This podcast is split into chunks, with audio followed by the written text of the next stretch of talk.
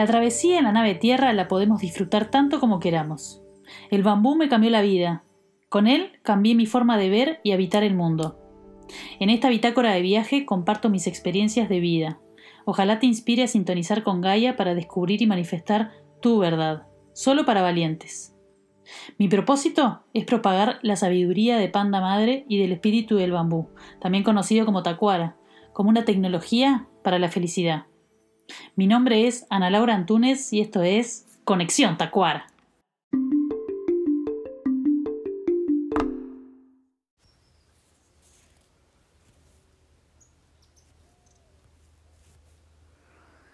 El monje zen vietnamita Thich Nhat Nan, no sé si lo pronuncié muy bien, es uno de los maestros espirituales más populares del mundo. En buena medida debido a su capacidad de expresar la sabiduría primordial de la tradición budista en términos sencillos. Básicamente es fácil de que cualquiera lo pueda relacionar y entender de manera sencilla, fácil, dinámica. Hoy voy a compartir sobre el ser y el interser. Él dice que para explicar sencillamente qué es el interser, entre los ejemplos que da, pone, por ejemplo, tres cañas cortadas se pueden mantener paradas solo apoyándose la una en la otra. Si quitas una, las otras dos se caerán. Más adelante, Daniel Christian Wall habla y profundiza sobre esto del interser. Y bueno, a mí me ha traído mucho entendimiento, ¿no? Eh, como también otro ejemplo que pone, sin una nube no podemos tener papel, así que podemos decir que la nube y el papel interson. ¿Por qué? Porque para que haya papel hubo que tener agua, lluvia y antes, ¿no? Como todo lo que tuvo que pasar para que ese papel se convirtiera en papel. Antes de ser papel fue árbol, antes de ser árbol, ¿no? Como todo el proceso ahí. Así como las células se agrupan para crear un órgano, por ejemplo, me gusta pensar, y varios órganos crean un cuerpo más complejo, las personas nos agrupamos con un propósito común. Colaboramos con otros grupos y así aportamos hacia un propósito mayor. Eso también funciona para los colectivos, las empresas, las agrupaciones en general, que también son organismos vivos de este planeta lleno de infinitos vínculos y lazos. Cuando hablamos de interser, desde lo que hacemos nosotras con el bambú, Hablamos de interrelación, de compartir, de amor, intimidad, reciprocidad, libre de juicio.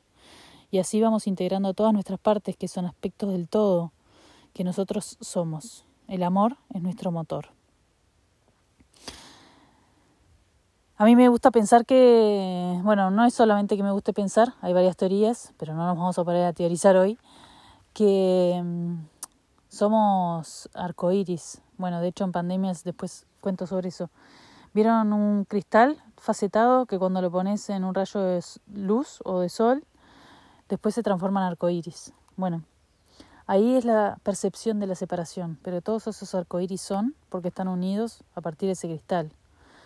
Entonces, bueno, a mí me ha traído mucha sabiduría reconocerme ese arcoíris, porque bueno, de la mano del bambú al principio me, creía divergente, me creía loca, me creía que todo lo que hacía no tenía nada que ver con nada.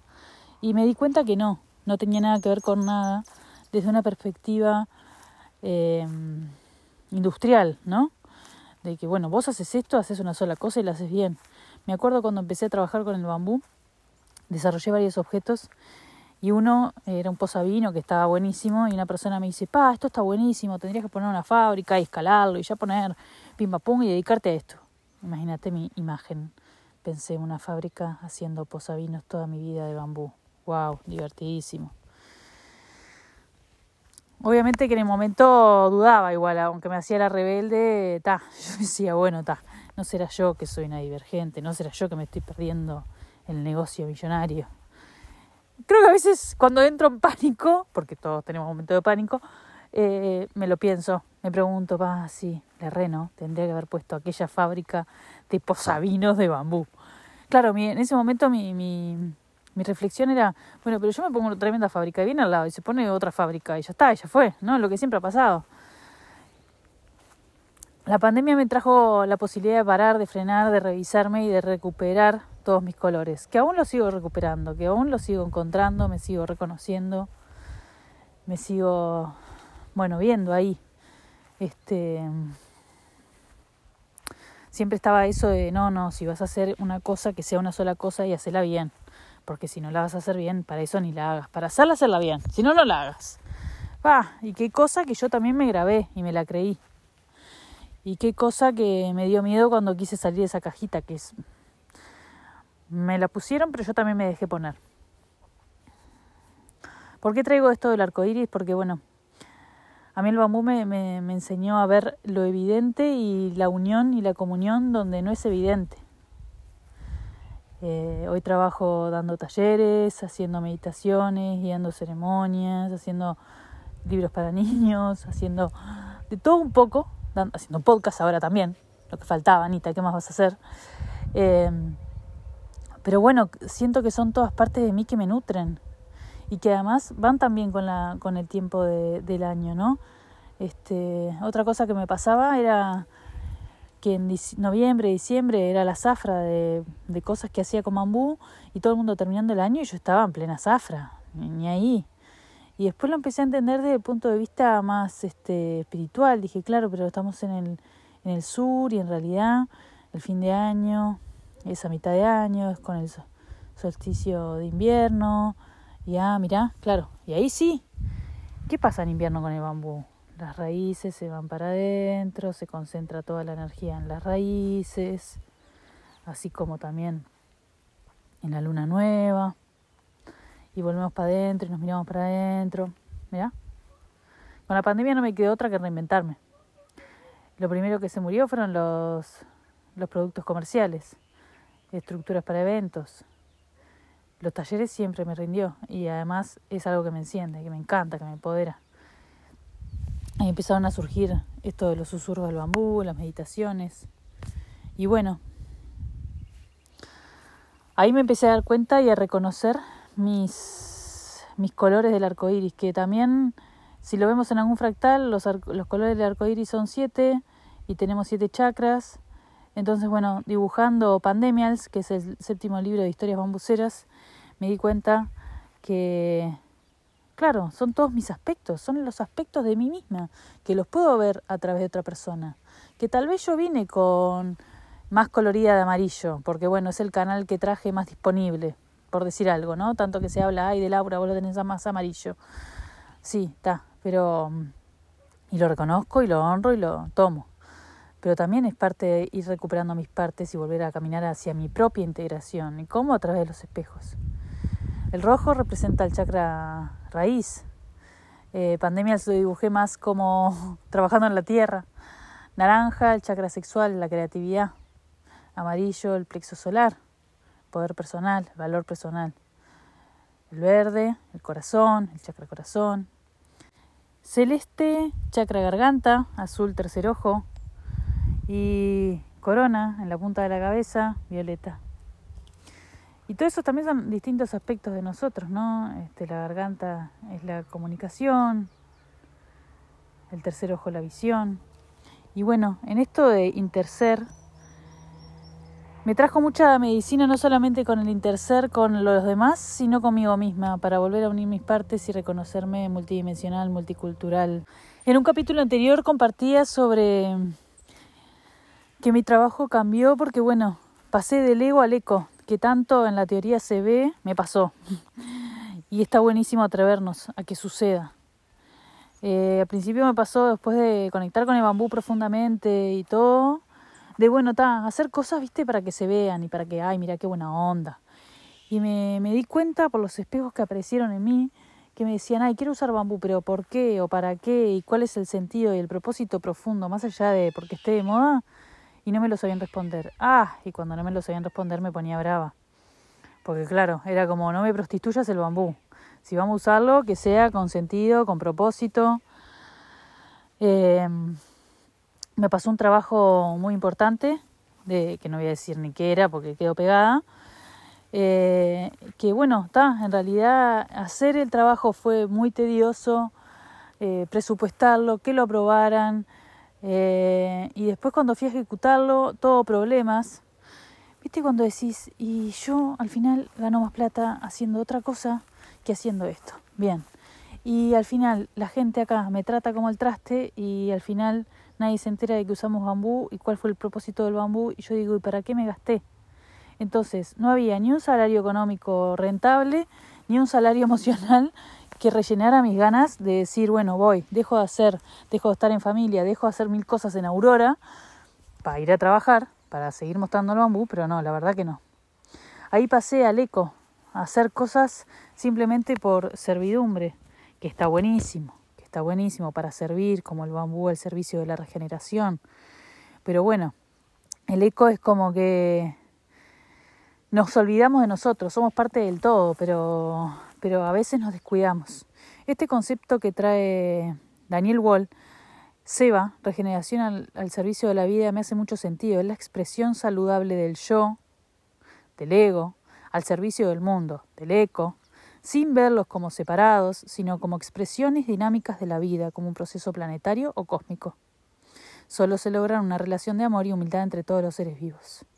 Seba significa dar más de lo que se toma. Es una actitud requerida para crear una nueva cultura que nutre y permite el cuidado. Lo mencioné en algún capítulo anterior, pero lo traigo porque me parece indispensable hablar de esto cuando hablamos de interser. Interser es un verbo, entonces es dinámico, es vivo, es orgánico porque nosotros somos naturaleza, vivos, orgánicos. Es el servicio a uno mismo, es el servicio al todo porque no estamos separados.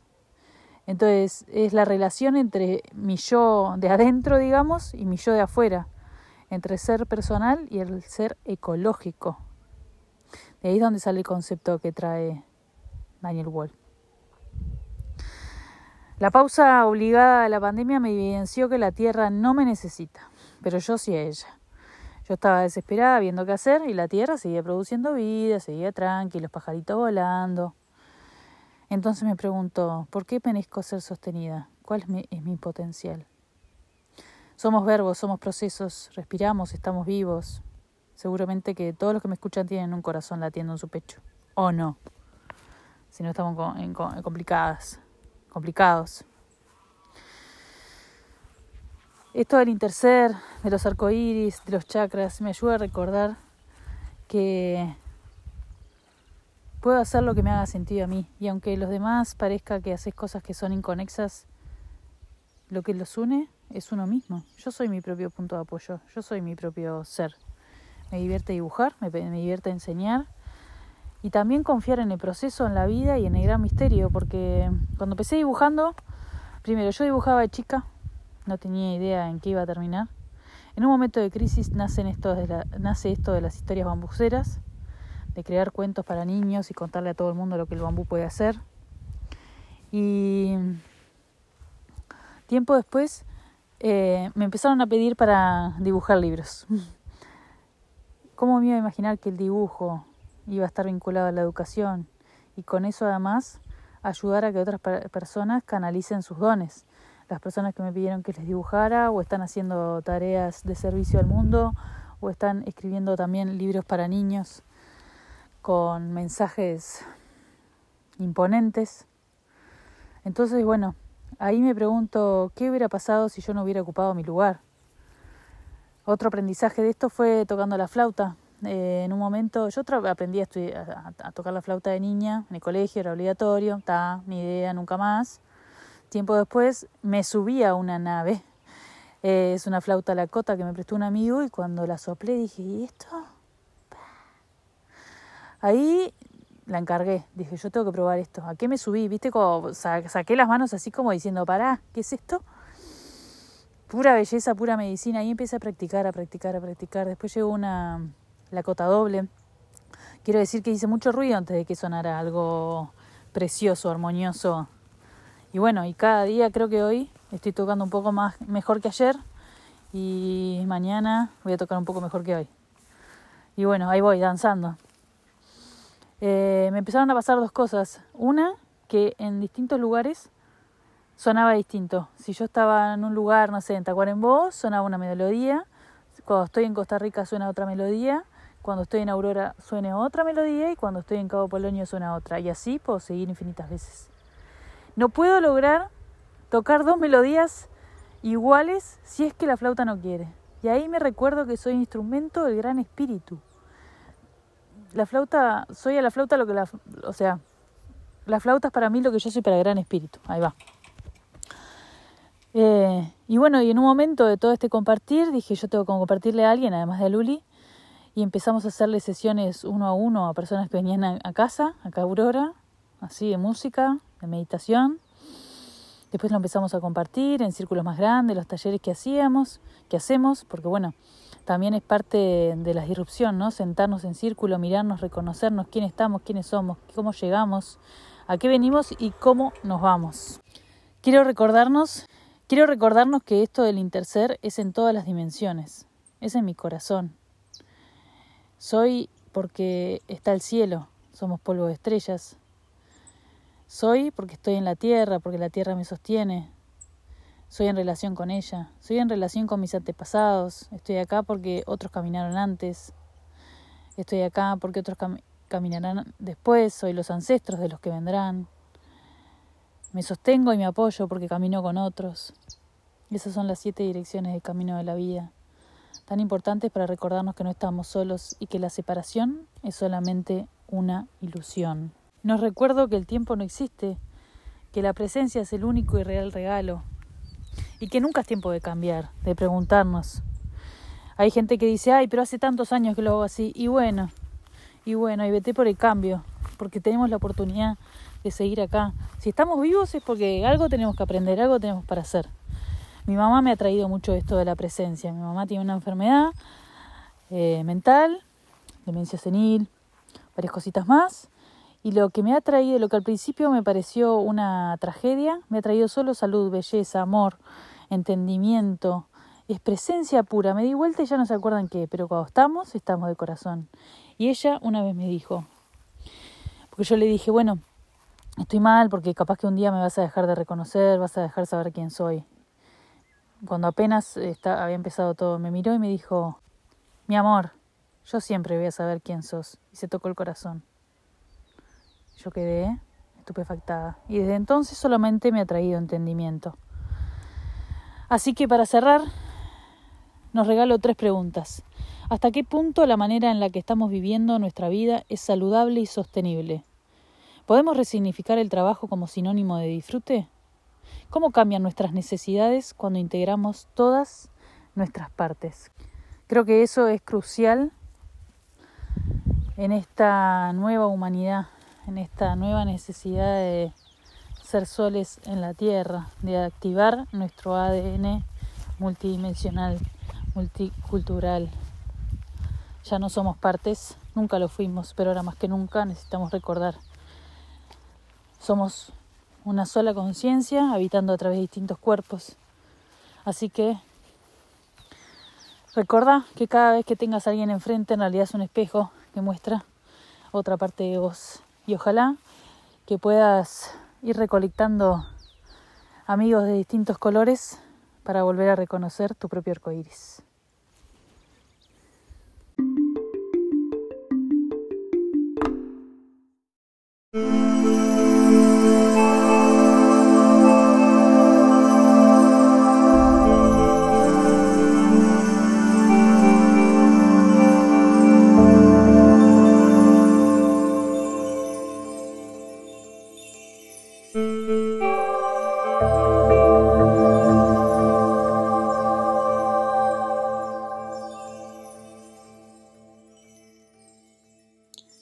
Gracias Plantwave por convertir las vibraciones de los bambú en música para este programa.